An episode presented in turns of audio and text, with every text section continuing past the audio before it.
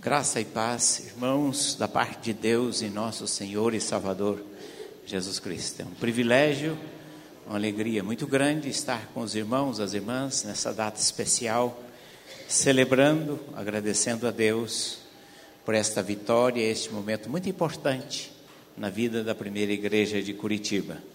Sem dúvida nenhuma, este é um momento de celebração, momento de gratidão ao Senhor por tantas bênçãos com certeza é tempo de agradecer a Deus por tantas vidas que foram tocadas, transformadas, edificadas, salvas, abençoadas na instrumentalidade desta igreja, deste templo, deste lugar. É motivo de gratidão ao Senhor. E é motivo de oração também, para que este lugar continue sendo um lugar de bênção, um lugar de acolhimento, um lugar onde vidas sejam tocadas pela graça de Deus e experimente o amor, a graça e a misericórdia de Deus. Há versículos que ficam na nossa memória. Eu sou filho da igreja, da IPI, é, cresci, nasci e cresci numa congregação rural aqui no norte do Paraná numa grande cidade, da qual Londrina faz parte daquela região metropolitana, né? região metropolitana é de Faxinal, né? E eu cresci lá naquele sítio, naquela zona rural, né? E, e a gente cresci num lar cristão, num lar evangélico, e alguns versículos ficam na nossa memória minha mãe já, às vezes respondia ou nos chamava atenção através de alguns versículos bíblicos. Ela nos acordava de manhã com Provérbios capítulo 7. Vai ter com a formiga o preguiçoso, até quando ficarás deitado? Então esse versículo ficou na memória, né? Outro versículo que a gente perguntava, mãe, que comida é essa? E ela respondia com o texto de Coríntios: Comei de tudo, nada perguntai. é, é. Mas tinha um versículo que também ficou na memória, que esse era da nossa congregação.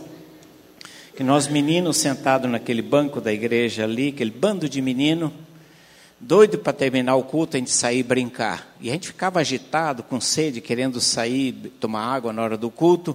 E o dirigente no, olhava para nós e citava Eclesiastes 5: Guarda o teu pé quando entrares na casa do teu Deus.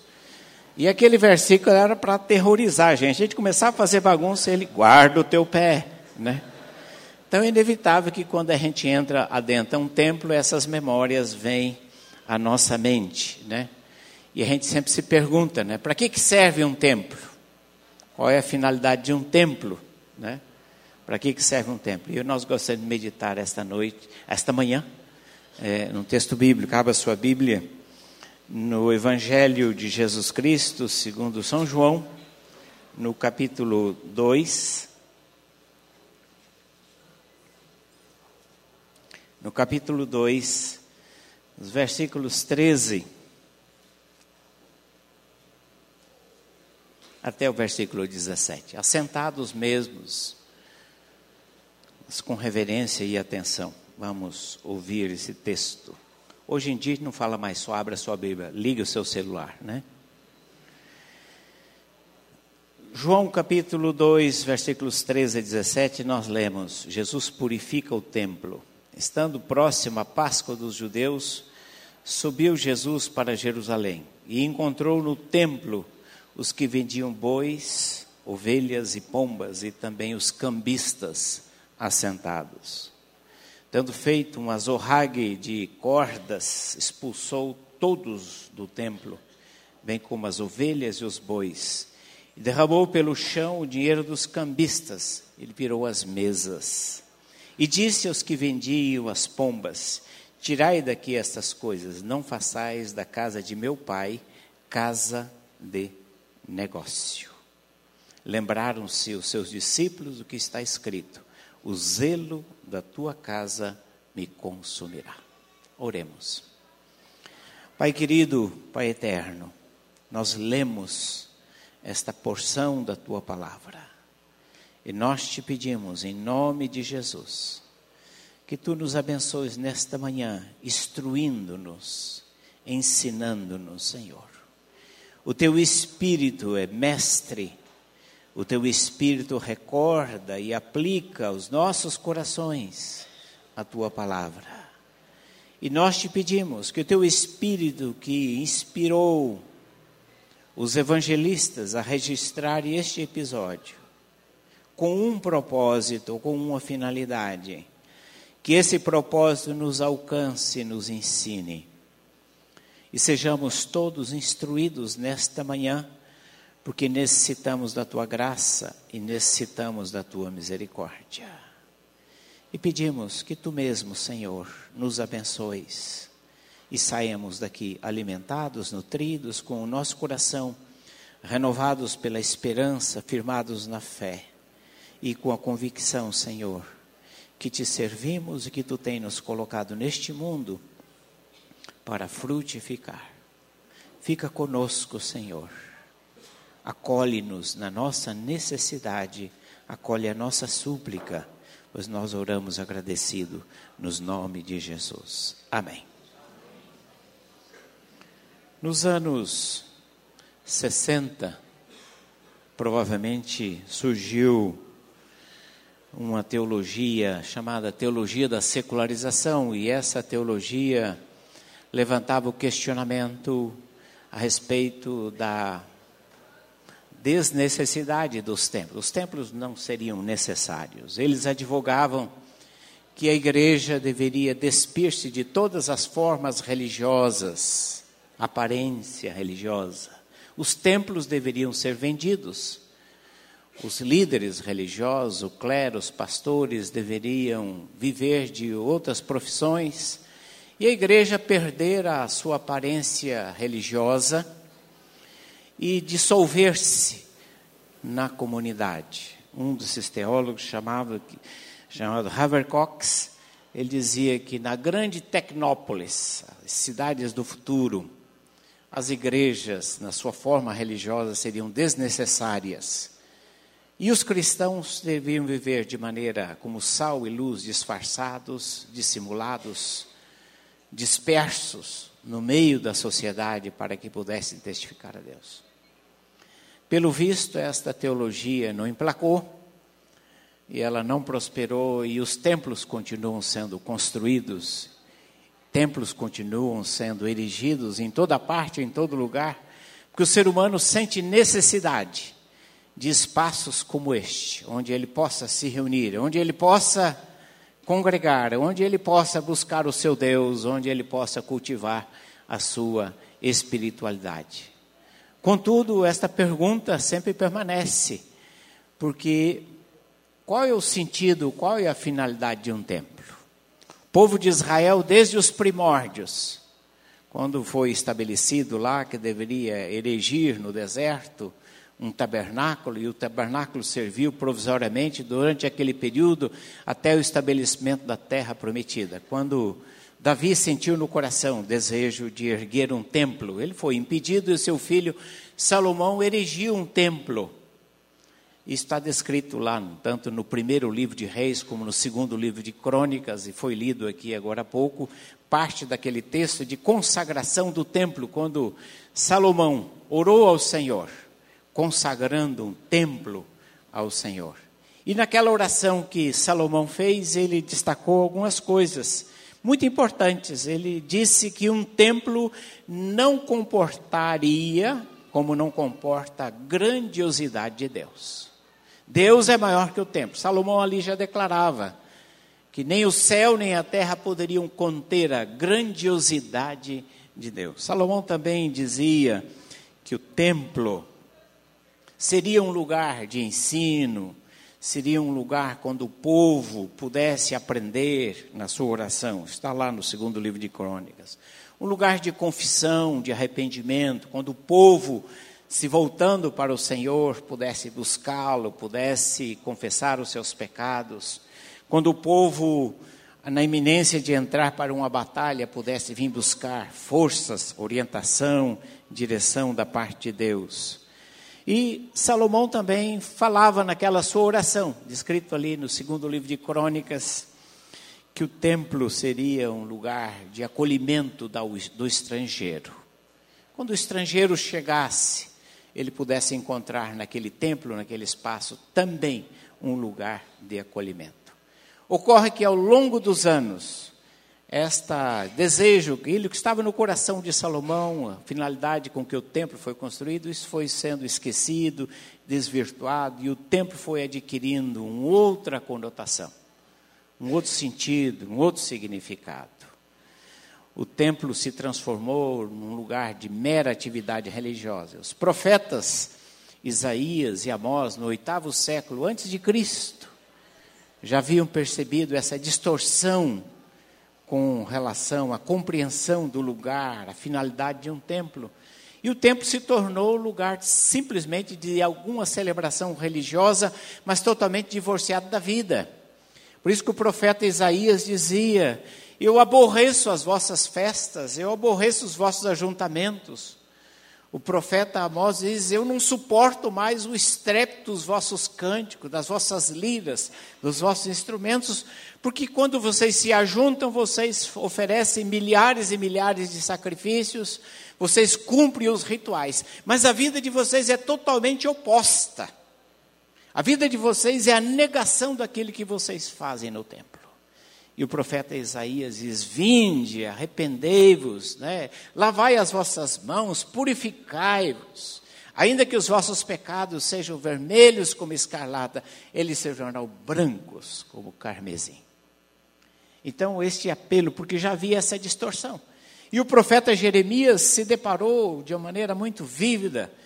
Nós lemos o livro de Jeremias e Jeremias está lutando contra a corrupção, a idolatria que tomara conta do povo de Israel, do templo em Jerusalém. E uma das circunstâncias, Jeremias se postou à porta do templo, na escadaria do templo. E ele dizia: Não confieis em palavras falsas, templo do Senhor, templo do Senhor, porque se vocês estão pensando que o templo vai protegê-los da desgraça, da ruína, do castigo, da disciplina de Deus, vocês estão enganados. Porque Deus vai destruir vocês. Porque vocês precisam emendar os vossos, os vossos caminhos. Vocês precisam mudar o estilo de vida de vocês. Não adianta vir aqui ao templo, celebram, celebram, celebram, mas a vida de vocês é a negação dos atos religiosos de vocês. Jeremias capítulo 7. Ele diz: Vocês estão enganados. O templo não é um amuleto, o templo não é um preventivo, o templo não é um seguro contra a destruição. E de fato, o grande templo de Salomão foi destruído no ano 587 pelo Império Babilônico. O exército de Nabucodonosor destruiu e levou cativo o remanescente. E eles permaneceram cativos durante 70 anos na Babilônia, depois retornaram. E Zorobabel, você lê o livro do profeta Ageu fala desta reconstrução do templo de, templo de Zorobabel. Que não sabemos qual foi o desfecho dessa história. E no ano 29 antes de Cristo, Herodes, imperador Herodes, reconstruiu o templo que havia na época de Jesus. Este templo que nós lemos aqui nesta narrativa foi reconstruído e segundo os historiadores, este templo ele tinha uma riqueza, um fausto, uma aparência muito maior do que o templo de Salomão. Era extraordinariamente grande, rico nos seus detalhes. E o templo se tornou isto que nós lemos aqui quando Jesus purificou o templo. Essa, essa, essa descaracterização do templo, esta forma que o templo se transformou na época de Jesus. Os quatro evangelistas narram. João coloca a purificação do templo logo no início do seu evangelho, para demonstrar um propósito de Jesus, que ele veio restaurar, que ele veio purificar. E nesta narrativa, ele nos diz que Jesus expulsou os cambistas, expulsou os vendedores que haviam no templo. Na verdade, o templo não era um, unicamente um espaço como este, um edifício, havia os pátios pátio dos gentios, o pátio das mulheres, o pátio dos homens, o lugar dos sacerdotes e o santo dos santos. Eram várias áreas no que se conhecia como templo. E essa descaracterização era muito profunda a época de Jesus, porque havia apenas o templo de Jerusalém. E todo judeu que morasse num raio de 30 quilômetros, ele deveria participar de pelo menos três festas em Jerusalém: a festa da Páscoa, a festa de Pentecoste e a festa dos tabernáculos. Todos os judeus deveriam participar, num raio de 30 quilômetros. Mas os judeus vinham de longe, dispersos pelo mundo inteiro, havia peregrinos que vinham de longe em direção ao templo. E nós temos alguns salmos que retratam isto. Salmo 121 são salmos desses peregrinos que saíam em direção a Jerusalém para cultuar ao Senhor, aquelas grandes caravanas que iam a Jerusalém.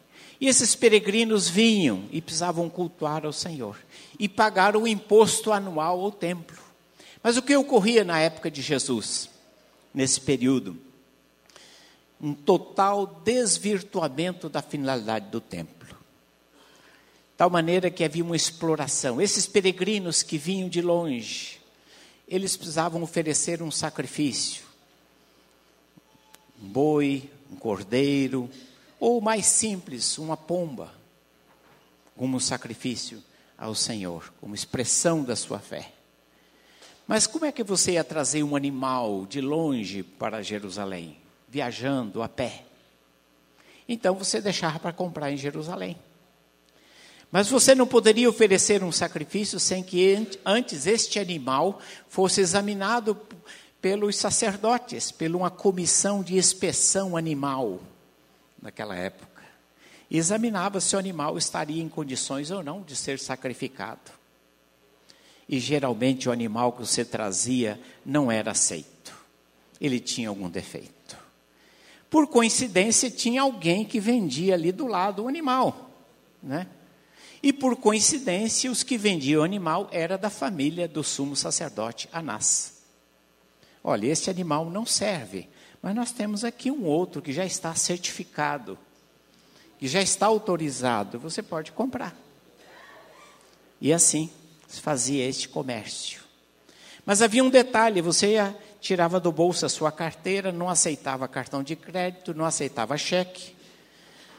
E a moeda que você trouxesse, se fosse euro, fosse dólar, fosse real, também não circulava nas imediações do templo você precisava fazer uma conversão para a moeda para circular no interior do templo e para poder pagar o imposto do templo.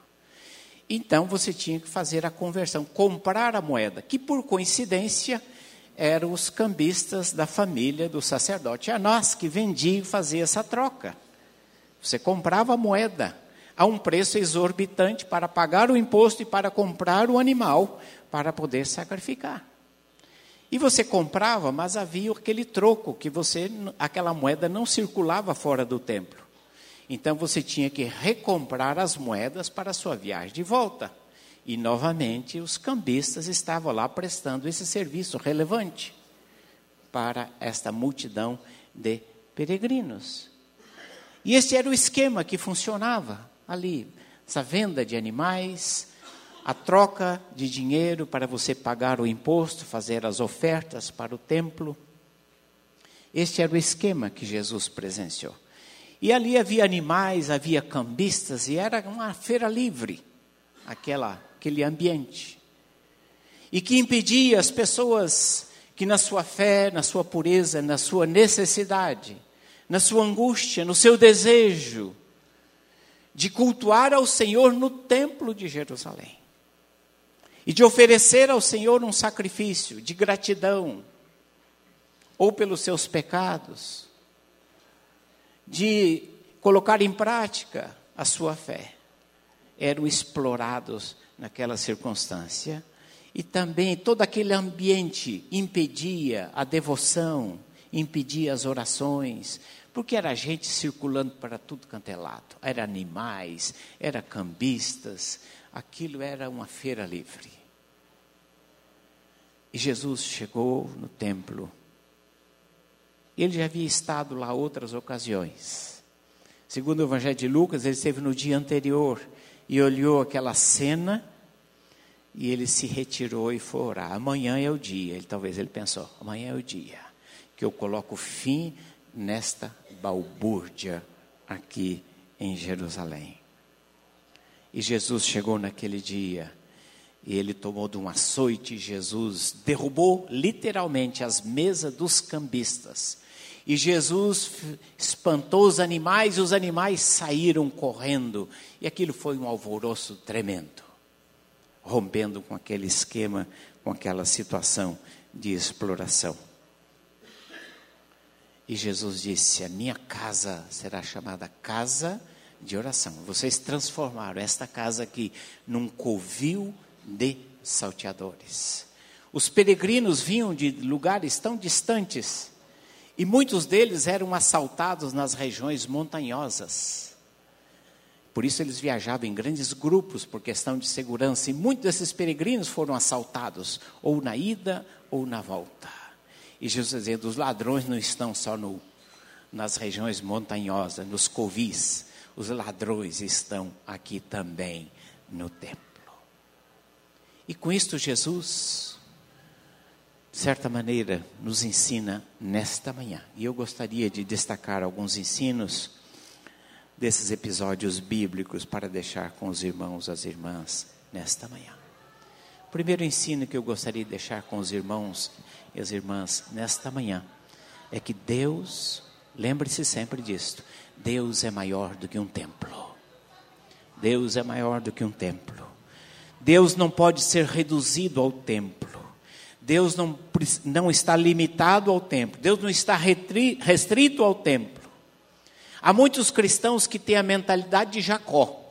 Jacó, quando fugindo do seu irmão, quando naquele, naquele episódio ele adormeceu, e ele teve aquela visão da escada que subia da terra aos céus, dos céus à terra, e quando ele acordou, ele disse: Quão terrível é este lugar! que Deus está aqui e eu não sabia. Porque o Deus de Jacó havia ficado lá com a sua família, restrita a um santuário, a um local de adoração.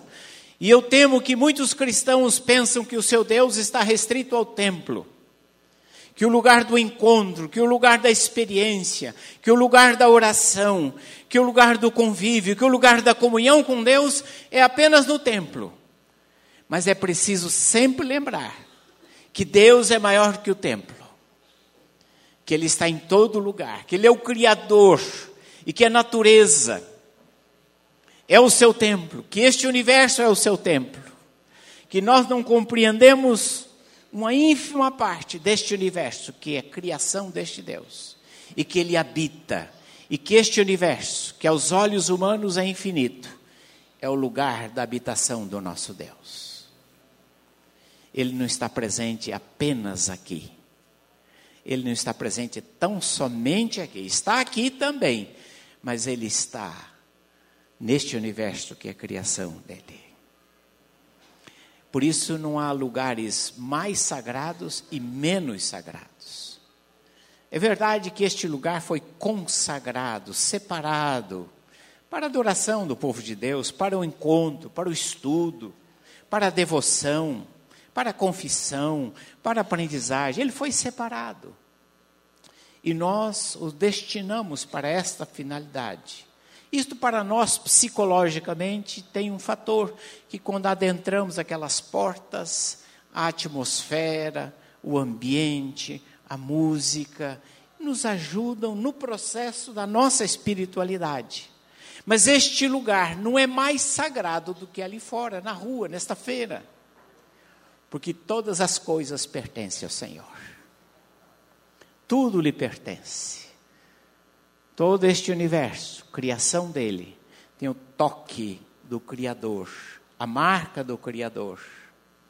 E por isso mesmo, eles são sagrados também, porque tudo é obra das suas mãos.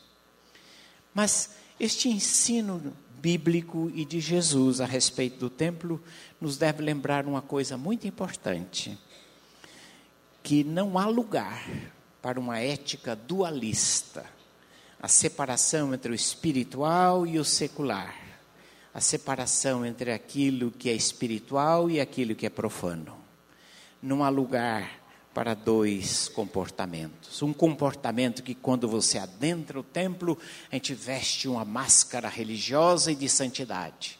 E quando a gente sai porta fora, aquela máscara a gente descarta e passamos a viver e a ser o que nós somos de fato e de verdade.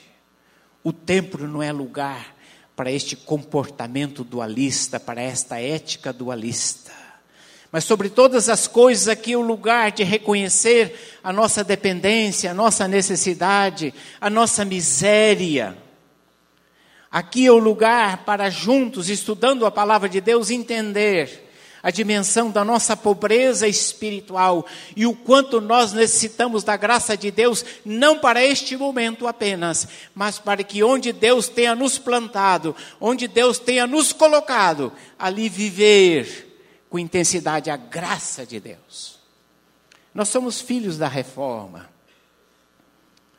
E tanto Lutero quanto Calvino realçaram esta dimensão da vocação humana, que não é apenas a vocação para um ministério sagrado, para uma função eclesiástica, mas a vocação como serviço de Deus no mundo onde Deus te plantou. Lutero dizia: se você é sapateiro, faça o melhor sapato para Jesus, porque ali você está servindo o Senhor Jesus. Se você é um alfaiate, ele dizia, faça melhor roupa, porque ali é a tua vocação. E ele lembrava uma coisa interessante, que Maria, sendo chamada para ser a mãe do Salvador, recebeu esse sublime chamado. Mas Maria nem por isso atirou obrigado, servindo ao Senhor na vocação. O fato de Maria ter sido chamada para ser a mãe do Salvador não a tirou do cotidiano.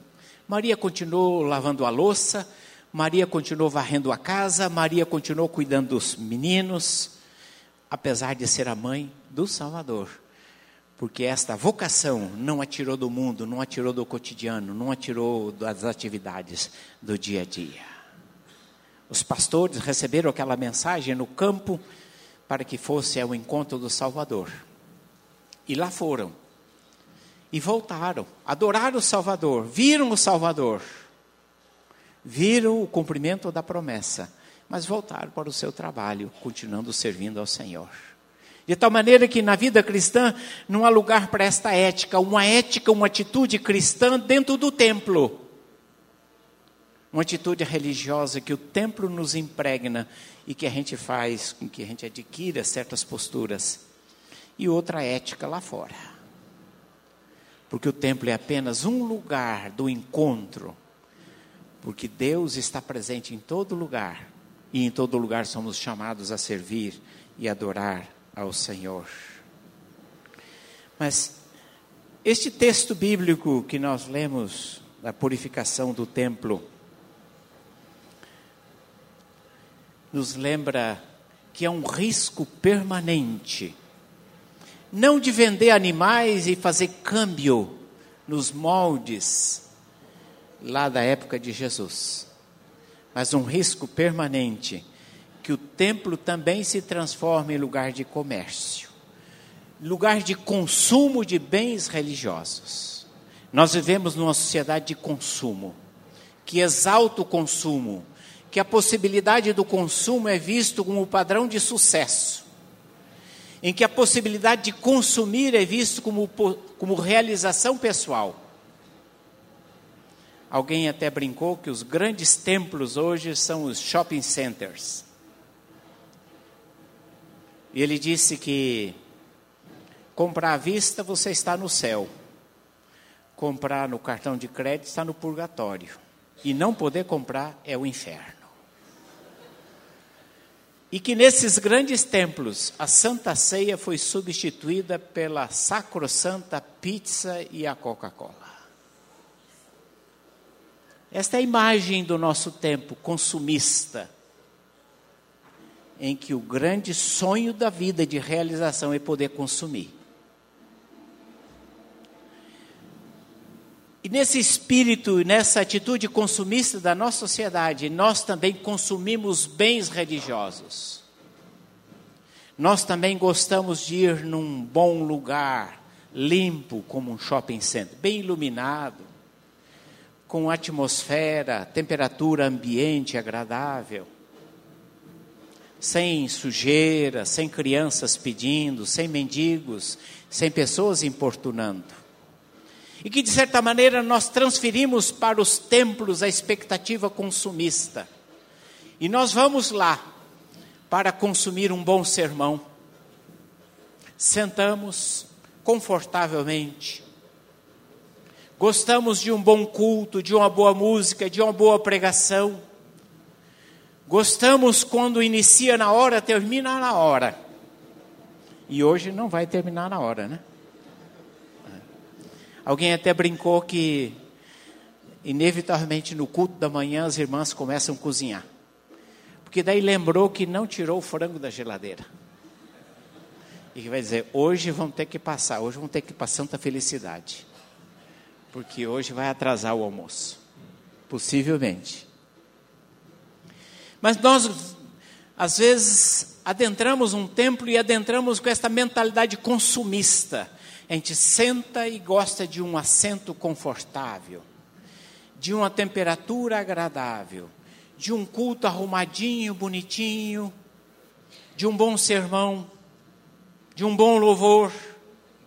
E saímos. Terminou, assisti, eu já paguei, já entreguei meu dízimo. Esta mentalidade consumista que também tem adentrado, nós estamos consumindo bens nos templos. Esta mentalidade consumista, em que você espera receber, porque você pagou, porque você contribuiu. Mas não há contrapartida do serviço, não há contrapartida da renúncia, não há compartida, a compartida da entrega, a contrapartida da entrega. Esta mentalidade consumista, de certa maneira, é a mesma que estava lá à época de Jesus, naquele comércio. Nós vamos onde nos é conveniente, nós vamos onde é mais acessível, nós vamos onde é melhor o sermão, onde é melhor o espaço, porque nós gostamos daquilo. E esta palavra do Senhor Jesus que purificou o tempo, nós precisamos ser purificados desta mentalidade também. Se nós estamos aqui, se nós participamos desta comunidade, não podemos estar como meros consumistas, mas estar como alguém que se reúne dominicalmente, semanalmente, para adorar ao Senhor, para consagrar as nossas vidas ao Senhor, para renovar as nossas energias e, sobre todas as coisas, para o que, aprendemos aqui colocar em prática no nosso dia, de tal maneira que onde que nós estejamos, as pessoas possam ver o templo do Senhor em carne e osso, porque você, meu irmão, você, minha irmã, todos nós somos o templo do Espírito Santo. E as pessoas precisam ver a glória de Deus refletida em nós. E a glória de Deus vai ser refletida em nós na medida em que nós perdemos a postura de cristãos consumistas, de cristãos que se entregam, que se reúnem aqui dominicalmente para recarregar as baterias, para receber e para colocar em prática onde Deus tem nos plantado. Que Deus nos abençoe, que este lugar seja um lugar de muitas experiências, como já foi como já ocorreu, mas continue sendo um lugar de muitas experiências transformadoras, para que onde Deus te colocou, onde Deus te plantou, você frutifique, você produza frutos, você torne visível a graça de Deus, o Espírito Santo de Deus que habita em você como templo do Espírito Santo, feito à sua imagem e semelhança para a glória de Deus. Amém.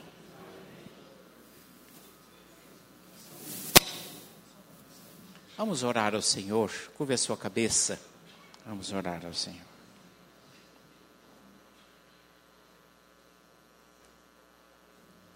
Pai, nós te damos graças, porque tu tens nos dado o privilégio, Senhor, de te servir, de conhecer a tua palavra, de te cultuar como irmãos e irmãs, de ter espaços como este, onde podemos te servir.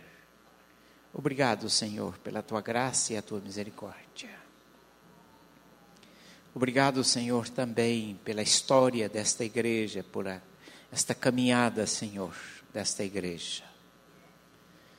Pelo seu testemunho ao longo dos anos, pelas vidas que foram salvas, edificadas, abençoadas, ensinadas, as vidas que foram libertas das trevas, das prisões, através do ministério desta igreja. E também pelas vidas que ainda haverão de ser salvas e abençoadas na instrumentalidade desta igreja. Obrigado por este espaço, Senhor, que serve para a reunião do teu povo, para a adoração. Obrigado, Senhor, porque os recursos foram, Senhor, providos necessários para a construção deste espaço. Obrigado, Senhor, porque tudo isto procede das tuas mãos e nós te pedimos que isto glorifique o teu nome, que isto seja usado para a honra e para a glória do teu nome, Senhor. Por isso, abençoa o povo que se reúne aqui, sua liderança, pastores, pastora, presbíteros, diáconos, os membros, os líderes de ministérios, as células, para que, ó Deus, eles sejam a expressão da tua glória, a expressão da tua graça, onde tu os tens plantados. Então, Senhor, abençoa esta comunidade, glorifica o teu nome aqui, sara, cura, restaura aqueles que precisam de cura, de restauração. E sobre todas as coisas, Senhor, aqui seja um lugar de acolhimento para aqueles cansados, oprimidos, angustiados, ansiosos, aqueles que estão sem rumo, sem direção. Encontre aqui neste espaço irmãos e irmãs que estendam as suas mãos e aqui possam ser o lugar de acolhimento, Senhor, abrigo ao solitário, ao abandonado, ao desesperado, ao angustiado. Tem misericórdia, Senhor. Faz tudo isto. Não, Senhor, para a glória nossa, mas para a glória do teu próprio nome. Pois é em nome do Senhor Jesus que nós oramos, hoje e sempre. Amém.